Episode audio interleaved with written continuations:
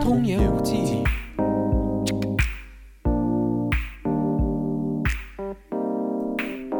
大家好，欢迎收听《通言无忌》，我是通爷。喂，我是 Max，大家好。哟呵，你又来了？通爷呀、咱不带这么装的，啊，自己跟自己说话还说的这么自然，你是怎么做到的？好嘛，您这上来就给我拆台啊！行哎，呀，这已经不能叫拆台了，这都是名扣啊。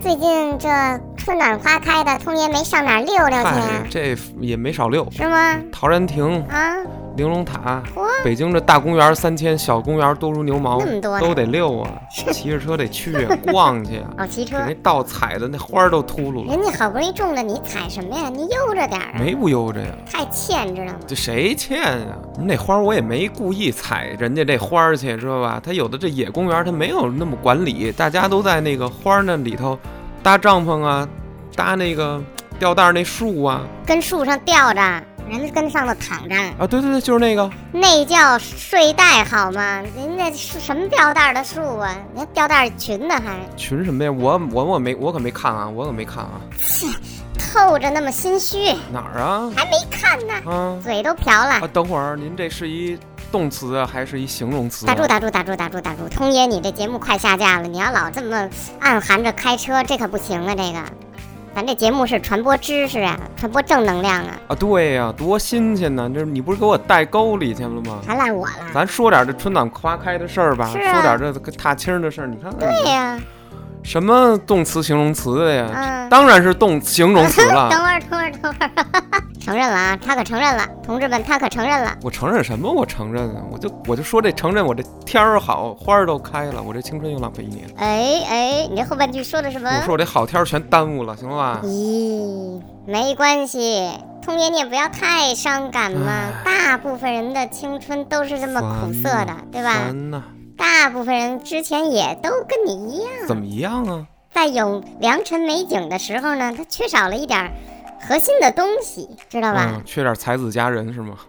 当然了，您跟人家比还有些个区别，哦，你说说区别就是是什么？一般人呢，也就是这么五啊六七八个春夏秋冬，人家有你这种困扰。哦，有我这种困扰但是吧，你是啊！三十几个春夏秋冬，好像都有这个困扰。我活那么大了吗？我这儿怎么还多三年呀？我我这这嘿，这种事情不要计较，千万不能过于计较，知道吗？我能不计较吗？我哎呀，您只是这个率呀、比别人稍微高了那么一丁丁点。我这是一丁丁点儿吗？让你说我这就没好过我。所以说呀，通爷，你这个季节要多吃蔬菜，多去外面呼吸新鲜空气，保持心情良好。我拿迎春条给你来一裸脚，看我不勒死你你！都拿工具了，这还叫裸脚啊？这个裸脚说的就是手徒手勒，知道吗？咱不提这个啊，春机这么盎然，生机这么勃勃，我咱不说这个啊，蒸蒸这么日上的，我咱咱不说这这事儿啊，咱咱撂下。今天咱们讲讲讲，通爷还碎嘴了，话佐料怎么那么多咱呀们？得接着之之前的这个这个三国得讲。哇塞，你的话题不要转得太生硬，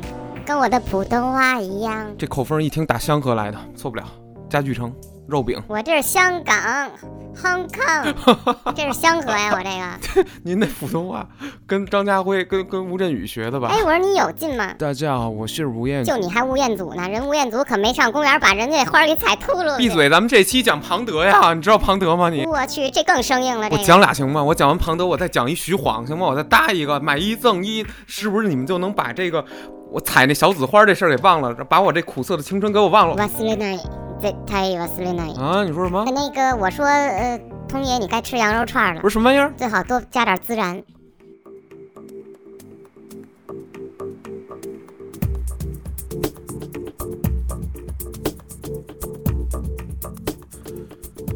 今天啊，咱们要讲的人是庞德。庞德，字令明，令名，他是嗯，这个南安郡环道县人士。哪儿这啊？是一个三国的古地名，这在哪儿呢？其实就是今天的甘肃省。哦，甘肃省，这地儿往细了说，就是在这个四门镇，这哪儿啊？特别可以说这地儿已经今天来说是很这个这个这个偏僻，我觉得算很闭塞，因为我刚才上百度地图，我一查呀，你嗯怎么着？这地儿怎么去啊？我我看最近的一火车站叫武山站，哈，从这儿下去之后还得往南嚯，走一大段儿这个公路，那么偏，然后你能感觉出来它两边的地形全是山，那么夹哟着，哎喂，就是说这地儿是很现在也很荒的这么个地儿。不好到反正庞德就就是这儿的人，啊、是是是，甘肃省天水市嗯，的人。嗯然后呢，然后年轻的时候啊，做过文官，就郡吏。啊，他是文官，这个周从氏是有文化的，是相当于是识字的。这古人嗯这识字率确实不高，但是像庞德这样，他是识字的，就有点像三国时期这个甘宁嗯，也做过文官，也都是从这种小秘书做起，是吗？这个就很厉害。是是，呃，在初平年间呢，他就跟随马腾嗯，曾经讨伐过当时啊西羌盘踞的这个羌人，他们反叛了，嗯，要闹这个大汉朝，要闹这个东汉，是吗？羌人抵人。而且这个庞德在这些战役之中啊，表现的就非常英勇。没想到这个文官他没想到这种人是文武两道的，哦，那也是屡立战功，啊，最后给他升到什么呀？校尉、校尉，就嗯，让他做武官了。对啊那么也就是说，在初平年间，怎么着？庞德所侍奉的这个他的主子是谁呢？实际上是一方割据的军阀，他的名字叫马腾，马化姓腾，马，名腾，字寿成。字腾讯，这个人也是历史上比较有名的，是而且哎据说他是嗯汉朝伏波将军马援的后代。啊，这个人在正史里的记载啊，嗯他是什么真的只是一方军阀，嗯并没有像《三国演义》小说中所杜撰或美化的那样，说是一个忠心保卫大汉朝、跟曹操去斗的这么一个形象，而是一个不是他这在样历史里是什么感觉呢？就是一个割据势力，格局势马力，腾就是割据在这种嗯，陕西、甘肃的割据势力。明白马腾自己是这个陕西陕西人，嗯，而且呢，据说这马腾长得呀五大三 粗，我就跟就跟你见着篮球运动员那感觉差不多，是奥尼尔就，那种压迫感。就嗯哇马腾的体型就这样，长得跟一个大熊似的。那可是好马啊，腾呢，是一个性格特别温顺的人嗯，啊，跟那个大大金毛似的， 特你看他大吧，他不咬人，还很聪明。马腾就这么一个这么一个人。嗯，很温顺，然后庞德庞令明呢，一开始的时候嗯，就在他的手底下干，干得不他错们嘛，都是这个西凉州的人。没错，一个地儿那么下一段呢，是说这个建安中，也就是差不多官渡之战的这个时候，哦，曹操呢去讨伐位于黎阳的这个袁谭和袁尚，这个是袁绍的两个公子，两个儿子，哦，这我知道，讨伐他们的那人家有先遣部队，谁呀？大公子袁谭派手下的将官两两员大将，一个叫郭援，一个叫高干，郭元高干，去攻略河东。哦，这个时候，嗯，曹操呢，你兵来将挡，水来土屯嘛，派自己手下一个非常喜爱且信任的一个是谁？一个文官，或者叫武将，或者叫一个指挥官，一个政治家，他的名字叫钟繇。我的天，这个人可了不得了，有吗可？了不得了！谁呀？中国啊，啊，学书法的人啊，今天学书法的没有不认识这个的。书你法，跟提钟繇说学书法，你认识吗？没有说不认识，人家嗯他要说不认识，这不是干这个的，不是干这个的。钟繇对王羲之的这个楷书都有非常大的影响。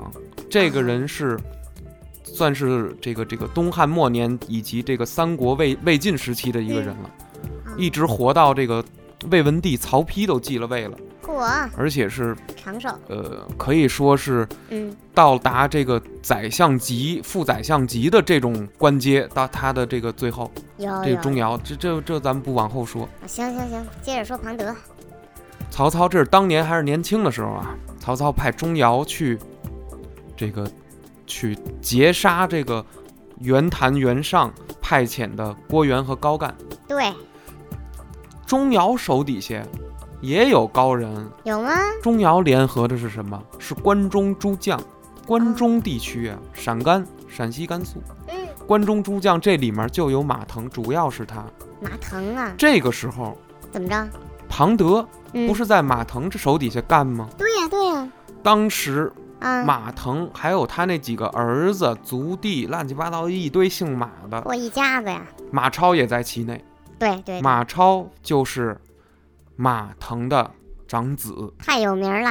所以庞德是跟着马腾、马超一块儿干的。哦，怪不得。他们现在呢是要听从于钟繇的这个调令，对对对，一起去这个劫杀郭元高干。嗯，先锋官是谁呢？就是庞德。哦，庞德庞去德了，到那儿之后，怎么着怎么着？上去就打，啊一战成功，擒获郭元高干，哦，这而就赢。且在战场上面，庞德是斩杀了郭元，哦，斩首立功了还。但是庞德不知道这人是郭元。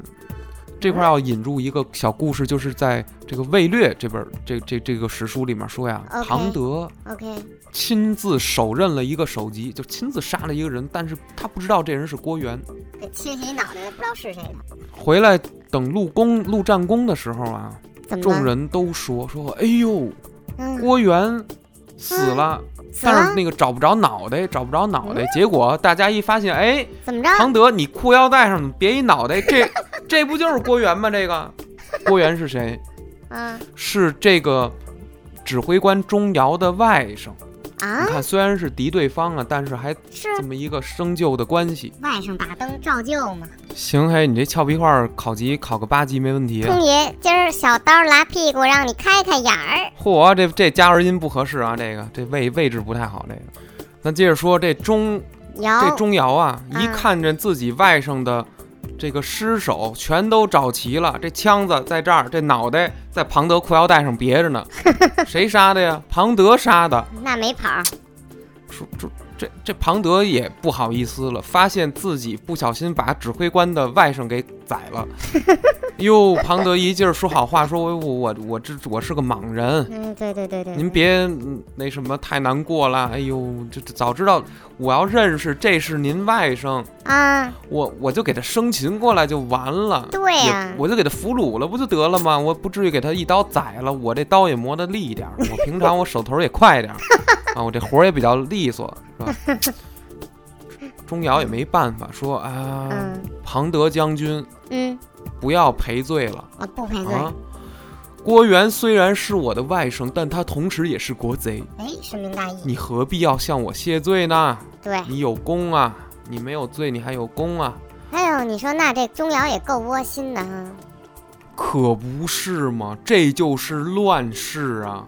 火啊，两个嗯这个人是亲人，你站错队了，队伍不一样，最、嗯、后产生冲突矛盾了，怎么办？怎么办？死亡死亡就会面临这种自己要把自己亲人手刃的这种可能哎。所以说，这个乱世的人活起来、生活起来是很痛苦的，也尤是其这种嗯哎参与军争的这些将领，对，这种事儿就是古今中外就不计其数。没错没错，孩子杀自己的父亲，弑父，父亲杀自己的孩子，哎呦兄弟相互这不个好这个嗯残害，不好不好，各种各种的事儿都有过。就确实乱，为什么叫礼崩乐坏呀、它整个的等级制度、人伦制度全部沦丧，哎呦，这就是战争，这就是它可怕的地方。没错没错，嗯这就是乱世。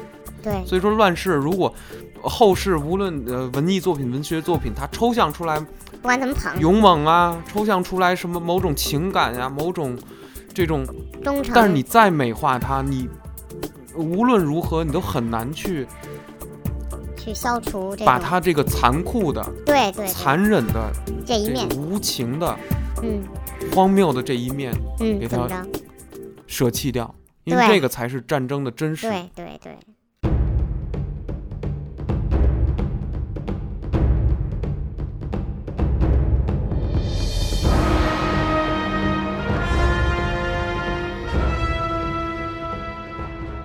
之前的庞德实际上一直在这个马腾的军队里面已经是小有名气，但是还没有达到一个有点名儿，这个一定的地位，嗯，还没有达到一定地位。是是是，在官渡之战之后啊，可能发生了这么一件事儿，就什什么么事呢？儿呢？红龙贼张白济叛变了。嗯，这人原来他是黄巾军，干过这个土匪山大王。好这人叛变，突然的这个这个起义了。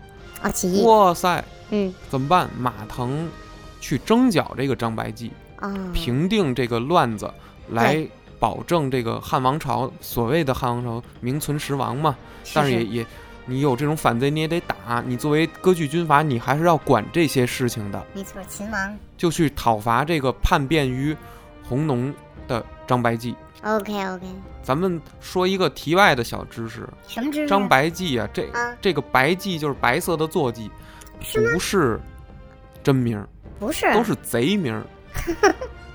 在这个《三国志》的张燕传里面，有人作注，在这个典略这个注上面说呀，怎么说？黑山贼、黄金贼，他们这些人、这些头目、这些自封为将帅的这些人啊，怎么着啊？原文这么写：北本非官盖，自相好字，嗯自己给自己起起外号、起混号、起混号，啊、是吧？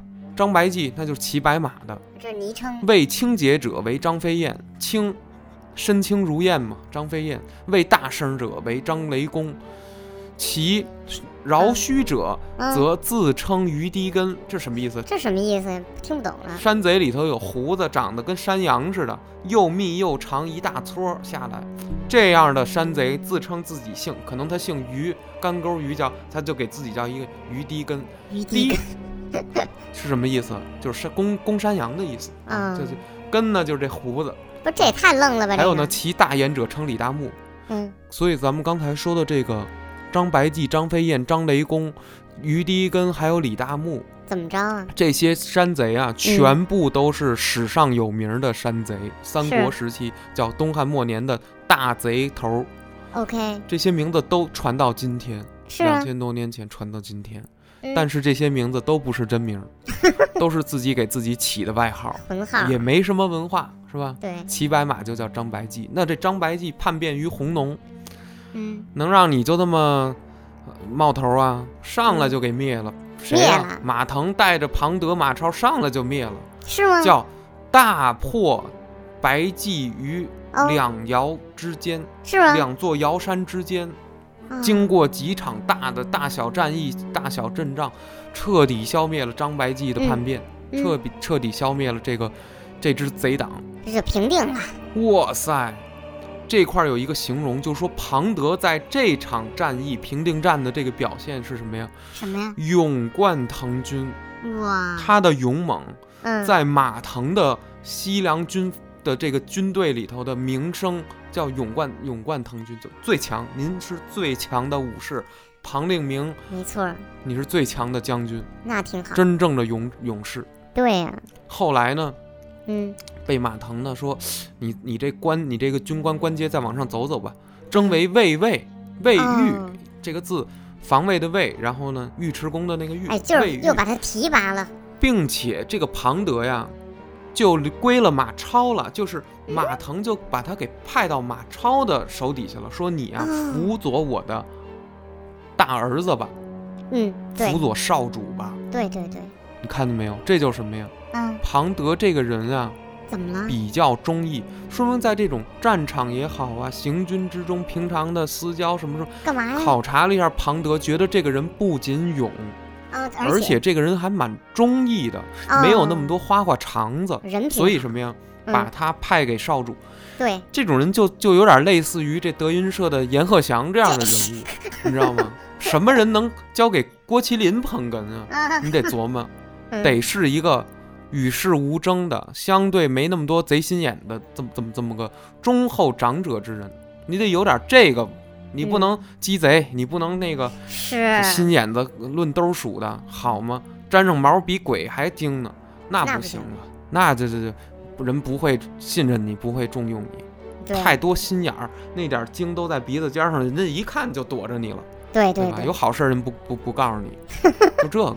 对，没所错以儿。庞德呢，你就嗯从这个事儿上，你能多少推测出来，怎么这个着人不仅勤劳肯干，对嗯专业能力强，而且过硬，我觉得他他个人的这种忠勇，对吧？嗯不光勇，而且还有还有一种忠义在里头，赞同，他的人品在这儿是很是立得住，所以马腾我觉得也很信任他，对，所以把他放在了跟马超一块儿办公的这么一个位置上，没错儿，信任他，给马超当下手，给自己的亲儿子当下手，对，那么对好，其实这个时候庞德的名气就已经比之前又大了一点儿，有点儿要哦破圈儿的意思了。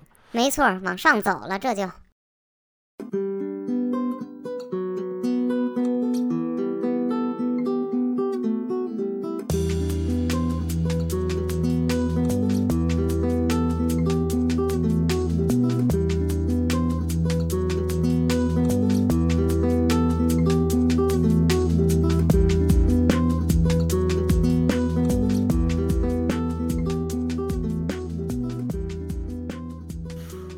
那么说了半天，这个嗯庞德不是魏将吗？对呀、他是什么时候嗯，归降曹操的呢？那不知道了。对吧？你应该是曹魏集团的一个武将，你最后才能在襄樊之战和关羽打，最后落得一个嗯，这个誓死不降的这么一个是被斩首的一个下场。对对对，但是他什么时候归曹操的呢？咱们得得打这儿说。其实他一直不是跟着马马超嘛。没错啊。曹操统一北方之后啊，啊怎么着啊？然后全天下的人都觉得说曹操他应该是会要嗯，篡夺嗯东汉王朝政权的，对，会有这可可能有一天他会废掉汉献帝。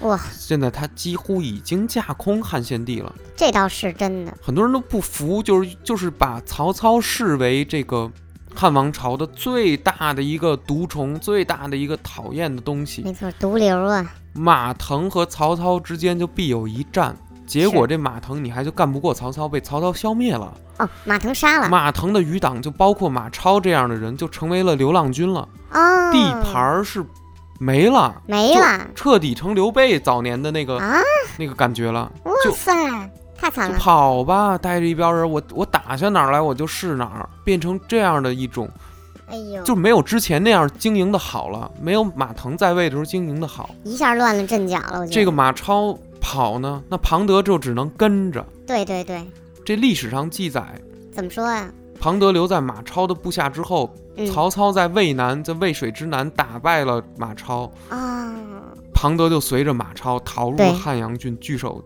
蓟城。据守继承，后来这蓟城又被攻破 了，里应外合又被攻破，攻破之后怎么办呢？马超怎么又办呀？又跑又说咱咱去哪儿啊？最后嗯，庞德给他出主意，什么主意？说咱们要不投奔汉中的张鲁吧？哦结果还就去投张鲁了，可是嗯，非常的运气不好，怎么了？发生什么？刚一投奔张鲁，嗯，这个曹操的部队就打过来了。哦这个这个西线儿西北线儿出击，曹操平定北方，要把这个张鲁啊，这这母创立五斗米教的这这个人的这个治下的这个一个小的一个地盘儿教会国家， 想给他收服，结果人家曹操平定可以汉这中么了。说吗？可以这么说吗？庞德的部队这个时候，庞嗯德就嗯随部投降了。哦，这会儿投的曹操啊，那么马超继续逃亡，啊，逃到哪里去了呢？不知马道，超，也就是庞德的雇主马超，跑对到了蜀汉政权，他进西川了，刘备那儿想和刘备啊，联合。哟，一开始的时候，想和刘备叫五五五五交杯啊，就是这个咱们就是平起平坐，你这日本说咱法们，平起平坐。我是嗯，这个汉朝伏破将军马援的后代，对你呀、刘备呢是这个自称孝景帝玄孙，你咱这玄孙有点玄，你这自称的没有什 么嗯凭证，这比较水，是这吧？这，咱们既然都是这个忠于大汉朝，我也忠于大汉朝啊，对呀、对吧？我我父亲马腾就是忠于大汉朝，跟曹操作对，对吧？才死的，被嗯曹操给搞掉了。没错啊，但是刘备怎么带马超？嗯怎么可能让你跟我平起平坐？哟，我接纳你就不错了，重用你过吗？没有，没有，马超最后为什么四十八岁去世了？郁闷的吧？郁闷死了哇，塞多年轻啊！是，不用你那么大能耐，哎你能你能，不用你，拜拜，愣不用，在后面一窝着，没有你的事儿，是太谁都可不惜相了信你，因为什么？你是一方割据势力，曾经嗯，你那个头衔儿太大了，是是是，对吧？你你还想跟我谈谈判平起平坐呢？我能收留你不错了，养虎为患，当时蜀汉政权对马超都这个。哎知道呦，吧？但是又什么呀？咱蜀汉政权不，咱不是蜀，咱是汉。对，马超是马腾的儿子，人咱们这都向着大汉大汉朝的人，咱也不能给人封低喽，嗯，没错没错。封封四虎大将的时候，不是四五虎虎啊，没有赵云啊。封四虎将的时候，这马超在其列，啊，正因为史什么？这马超的身份，这马超的汉大汉朝的这贤儿人在这儿呢，人这名门之后，这对不是一般人，而且手底下有兵有将。虽然这没错没 错，投奔刘备这会儿他已经落了牌 了，落魄了，您不行了但。是也应该好好对待。呃对，但是这个时候，庞德和马超就已经分开了，也啊就是马超嗯，怎么着？是庞德的雇主，啊雇主上一个主人， ex 上一个 boyfriend，君主。嗯，对，这个时候，在汉中平定战，曹操发动这个汉中平定战之后，嗯，庞德这个时候归降的曹魏势力， OK，在曹完操全手嗯明白下了干活了。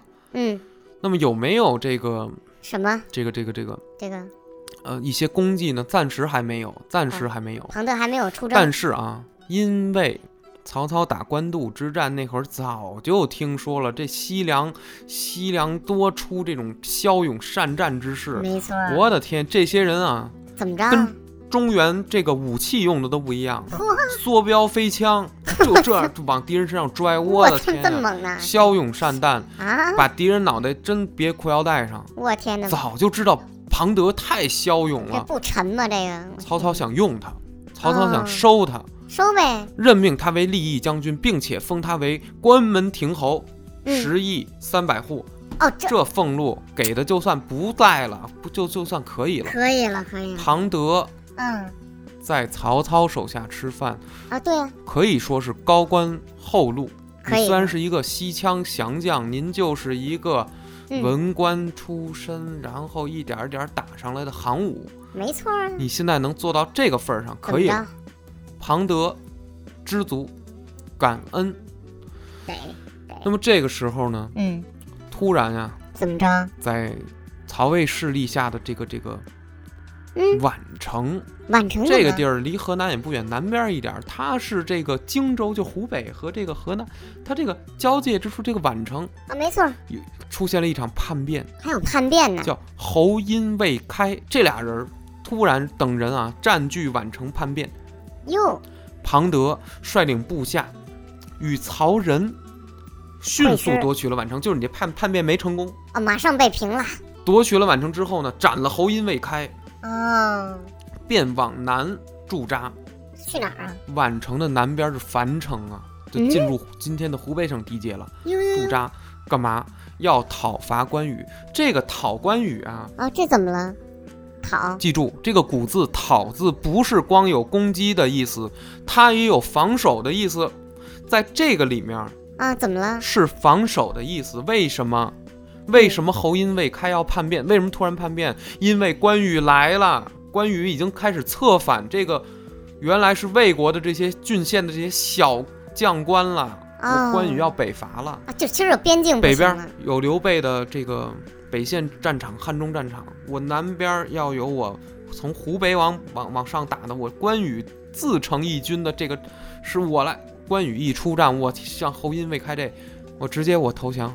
Sorry Sorry Sorry，我我我我现在是蜀国的了，我现在是蜀汉政权的了，对对对，掉炮往里打。嗯，但是什么呀？我嗯很重视啊，曹操、曹魏集团很重视什么？汉中战场我就有点失利，我这个襄樊战场我再出事儿好吗？怎么关羽还要北伐呀？这一下儿大家就重视上了，怎么没错办没？错怎么办？特别紧张，整个曹魏，派曹仁嗯南下，嗯庞德也在这个队伍里面。啊，先是赶快平定了这个局部的小的叛乱。对对，于是呢，便驻扎在这个樊城，以便防御关羽的进一步军事行动。哎呦，没错儿，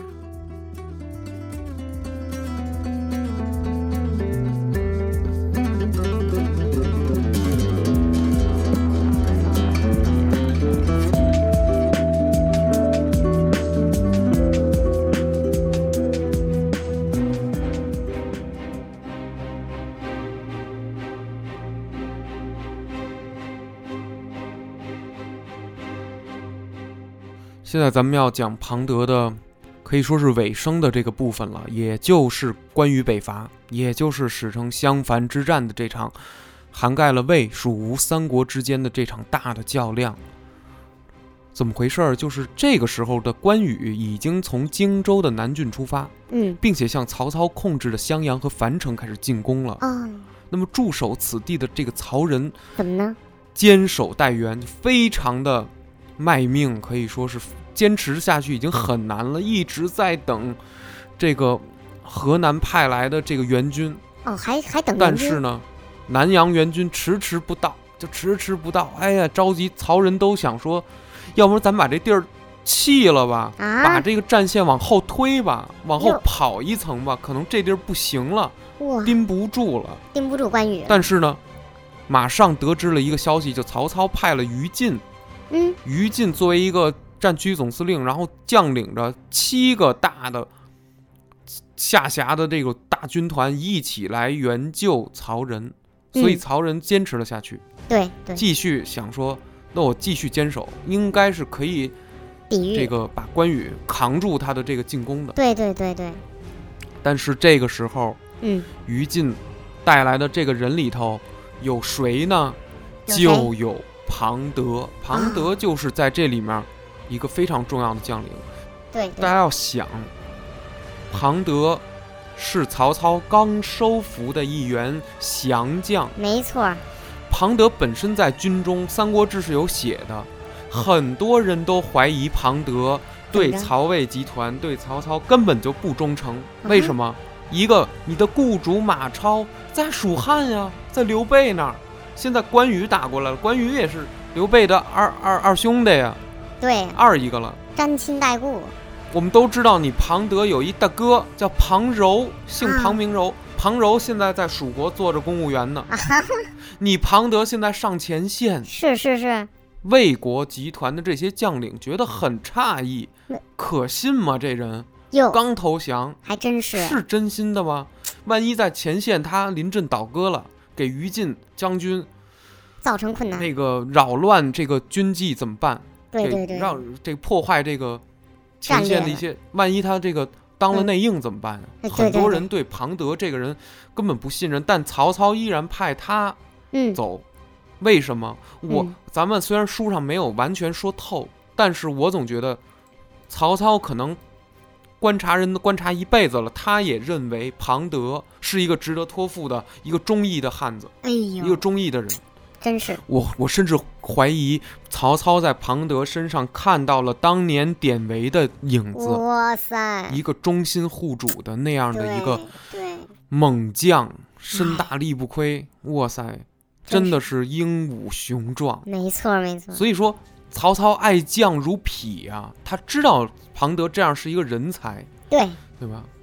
曹操也有这样的魄力，嗯，去用，去让庞德刚一投降就直接我用你，我不疑你，用人对不疑人，不要对满腹狐疑，我去让你执行一个非常严峻的任务。对，为什么？因为关羽现在势如破竹往上打的话，如嗯果他突破了这个襄阳襄樊防线的话，就怎么着啊？那我的许昌，我的老家，我我曹魏政权的老窝就要暴露在你蜀汉政权的刀兵之下了哎。呦，咱们往后话说一点儿，关羽把庞德和于禁的军队消灭了以后，啊，怎么着？威震华夏，怎么个威震？啊，曹操以及他的文武有一大票人站出来说：“咱们赶快迁都，要迁都，这啊个地儿待不了了，许昌这地儿待不了了，就是因为关羽，关羽就要打过来了。”哎呦，估计防不住，估计是啊现在已经没戏是了。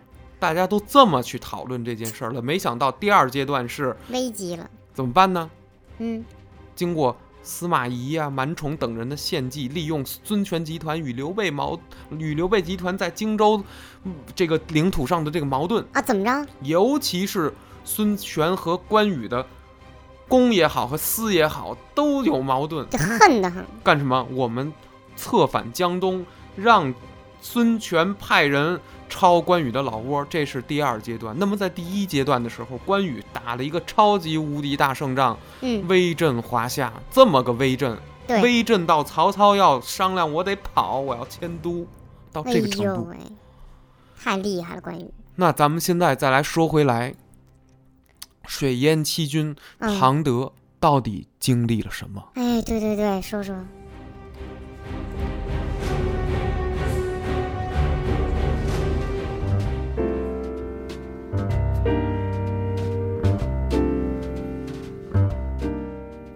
哎呀，咱们接着刚才说啊，好，在这个建安二十四年，也就公元二幺九年的时候嗯怎，么了？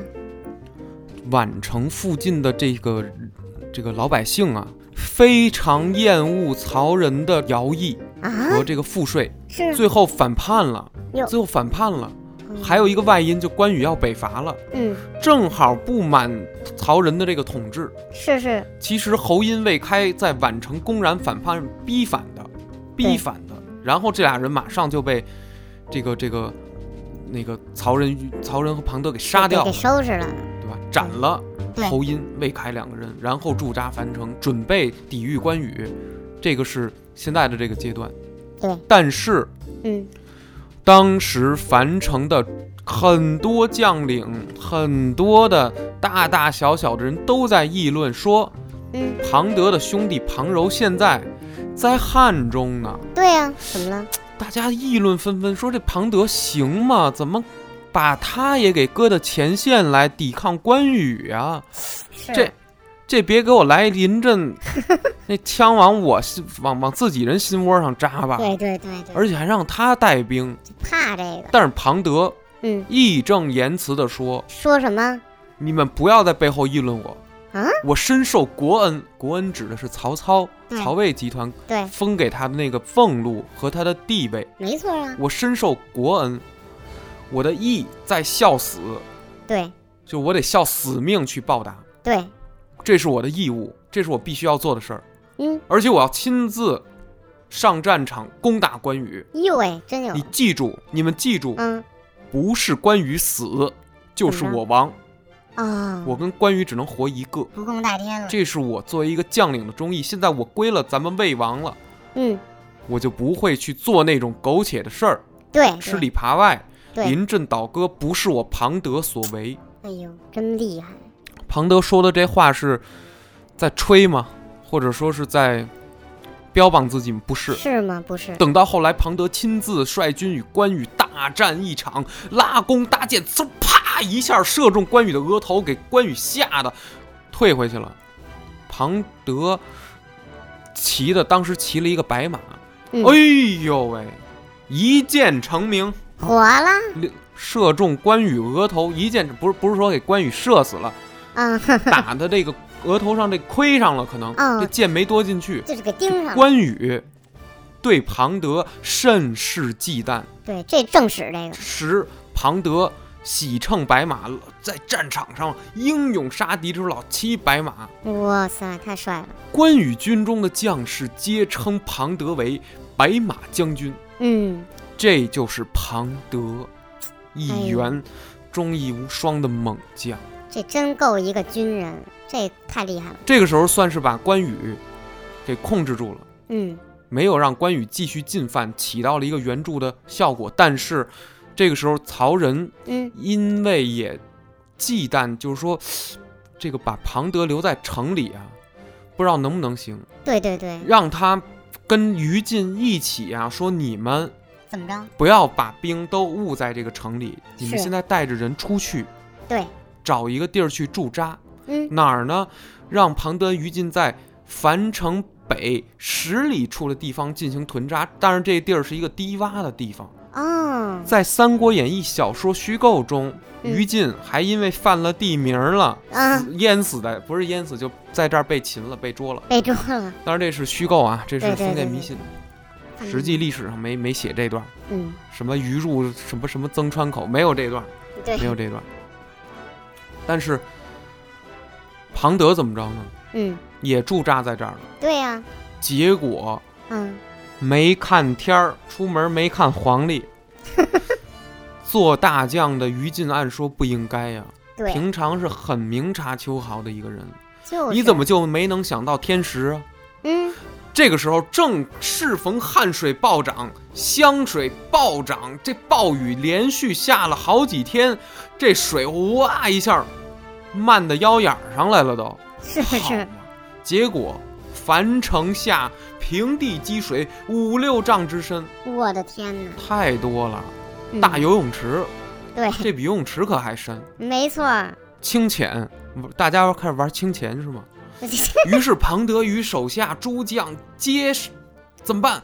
咱们得上那高的地儿，走，带着这个军器，带着必要的这些军事装备，对，带着这些东西，嗯怎么办呀？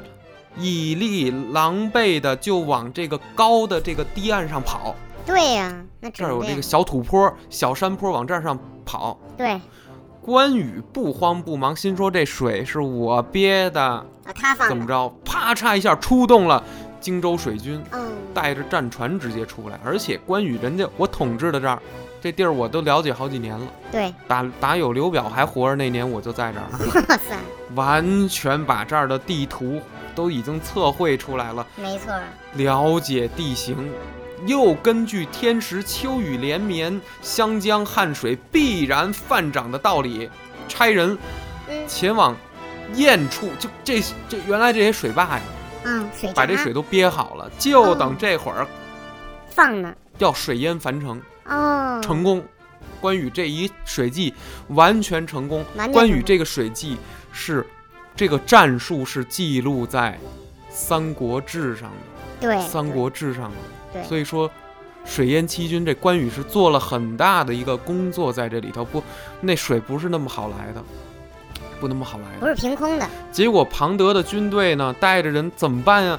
这帮人是北方士卒，不擅长游泳，不会游，掉水里得淹死，就得往这个岸上头走。没有岸，就是上一个高点的土坡上面。哎呦喂，船的那块儿啊，什么也干不了了。这回哎行呦了，喂，完了，人家关羽嗯，这个时候，走你派大船就把这个土坡给包围了。哎呦喂，几艘大船围着这大土坡连环这么转，往这土坡上干嘛？射箭，哎呀，太厉说害了，把你弄死，把你万箭攒死。哎呦喂，但是，大量的这个箭就往这地面上射，擦！庞德临危不乱，嗯，身披多层铠甲，对，而且，庞德你不射箭吗？我拿着弓，我捡你这箭，我再射回你去，我还对有盾牌的这个军事的保护的情况下，对，还反倒通过这个庞德的这个顽强拼死抵抗，竟然还射死不少蜀军的士兵。哇，不容易啊，这个时候有人撑不下去了，嗯，跟庞德一块儿的这个部将董恒、董超两个兄弟，怎么两着？人已经偷偷商量说不能打了，这咱们完蛋了，在这土坡这么大的一个土坡，咱们现在士兵死的越来越多了。对啊呀，必须得投降了，必须不能再撑着了，再撑着咱哥俩也完了。结果这董恒、董超两个人啊，背着庞德想投降，被庞德发现了。庞德是在阵前力斩二人，手下人见庞德竟如此坚决，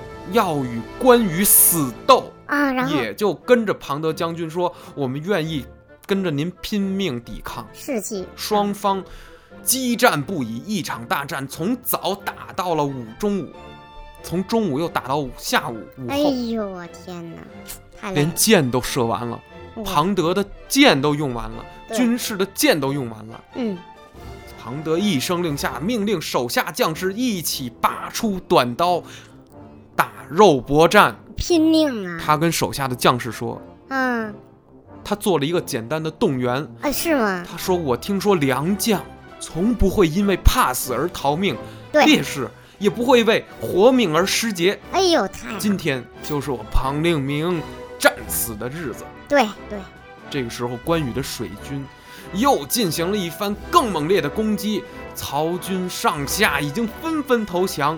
最后，庞德只带了三名勇士，对，从蜀军士兵的这个小船中抢了一只，他想逃回樊城去哦。，其实他想逃逃生但来不着，料水势这个浮动，一个对浪头袭来，他的小船也被掀翻了。哎呦喂，庞德不会水，他和几个军士一块儿掉在水里，三个人怎么办？就抱在这个小船的这个船帮这块儿，哎呦喂，被太关羽的水军一拥而上，几下儿就给活捉了。哎，那肯定完了，生擒，投降的都有谁呀、嗯，有于禁，是还有很多其他的不知名的、没有被史书记载的，对将对领对很多人都投降了。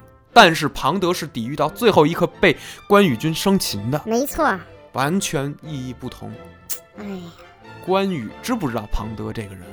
知道，因为嗯庞德的哥哥庞柔在蜀汉政权。对呀、但是关羽活捉庞德之后，嗯，其实心里敬重，觉得他是是猛士。是，而且你哥哥，你的雇主马超也在蜀汉政权被封了四虎将啊，这是有对呀大的军衔儿的。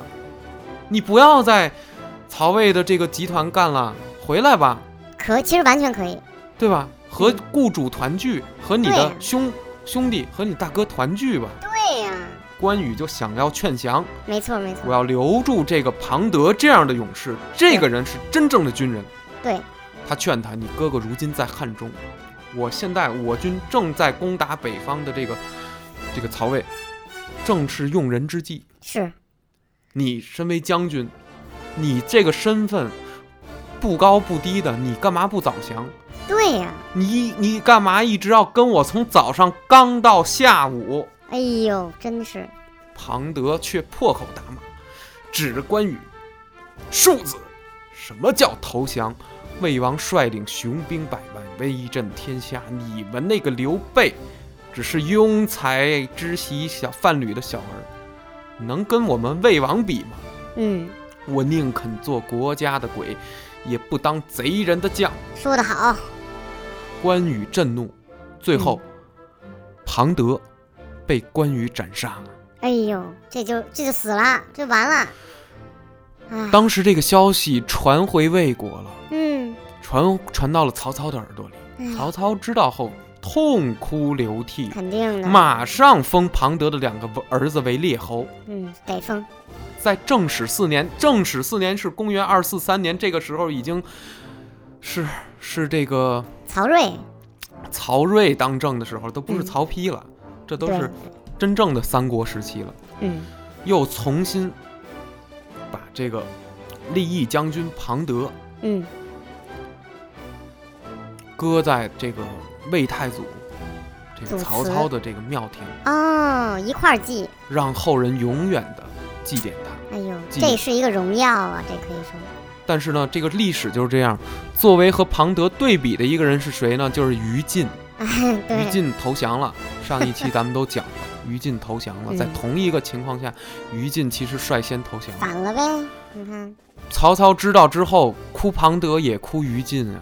是，于禁跟了我三十年的，我们在战场上商量了各种各种的事，笑谈天下，品评英雄。没想到于禁你最后竟然投降了，是，但更没想到的是，嗯，庞德刚降我不久啊，新降之将竟然为了我，竟然为了我曹魏政权，竟然为了我魏王嗯，跟关羽嗯，硬刚到底，是最后被关羽斩首。为国捐躯了，所以说，这个就是庞德将军的故事。庞德、庞令明，后人有很多很多历代的文人武将，呃，研究三国的人都对庞德大加赞赏，几对乎对没有人踩庞德，就几乎没有不像于禁这种有黑的有有有捧的没，错但像庞德，没错，没错几乎所有人都在称赞。基本都他是的褒功奖的，对庞德都是这个，好了，庞德的故事就基本讲完了。啊，讲完了，那么咱们本期通言无忌到此结束。好吧，结束，喜欢本期节目的朋友，嗯，请分享并点击订阅按钮，我就不，感谢您的支持，我就不感谢。咱们下期再见。好吧，下期再见。下期是不是也聊聊徐晃啊？嗯，看心情，